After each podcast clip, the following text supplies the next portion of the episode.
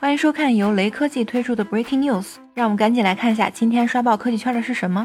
有爆料称，一款疑似小米平板五的设备已经入网，内部型号为 K81C。据了解，它将采用一块大尺寸屏幕，并支持高刷新率。此外，它还配备了更大容量的电池，以及搭载了骁龙八七零处理器。据博主突然熊猫消息，小米平板五已经入网，估计五到六月亮相。总结已知爆料来看，小米平板五或搭载骁龙八七零处理器，电池容量最小八千毫安时，同时配备与小米 Mix Fold 折叠屏类似的平板系统。小米集团徐杰云表示，平板系统会是米 UI 今年的重点工作之一，这意味着小米平板五将具备。掌上 PC 模式、双屏拖拽、平行窗口以及会议小秘书等功能。屏幕方面将配备一块11英寸两 k 分辨率 LCD 屏，支持一百二十赫兹、一百四十四赫兹刷新率以及四百八十赫兹触控采用率，采用侧边指纹解锁方案。这样配置的小米平板五的确令人期待。